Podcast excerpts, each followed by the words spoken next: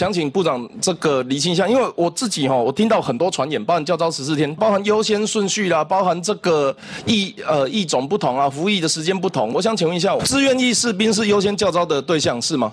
呃，志愿役优先八年内没有来过的。没有教招过了，符合公平性，我们现在会放宽八年，会把这些志愿役的通找回来。是是还是在讨论中？确定了吗？确定，确定志愿役会优先教招。确定。可是这样子对志愿役会不会比较辛苦一点？报给中高级的专长的确需要他们。好，然后两年的比一年的优先是吗？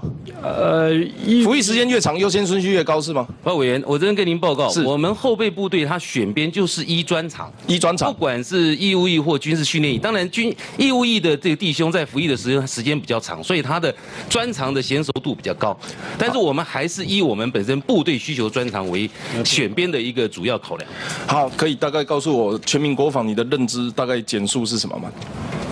全民国防当然是希望呃集合全民的总力，能够支支援我们的国家安全的工作。是。其实我们进部队里面哈。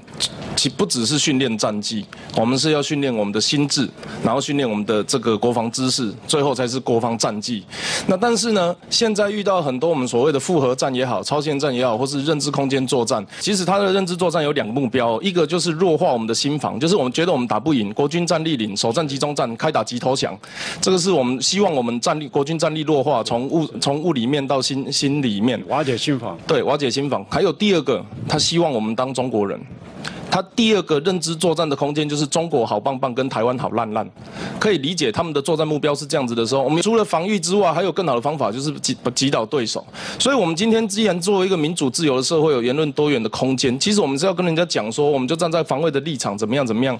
所以我希望说，是不是可以有国防部未来做一个标准规规划或是作为，针对这样子的，不管是呃认知战也好，或者是利用其他平面媒体平台。来对我们做这个所谓的认知统战的时候，我们能够有一个标准的作为，可以吗？可以。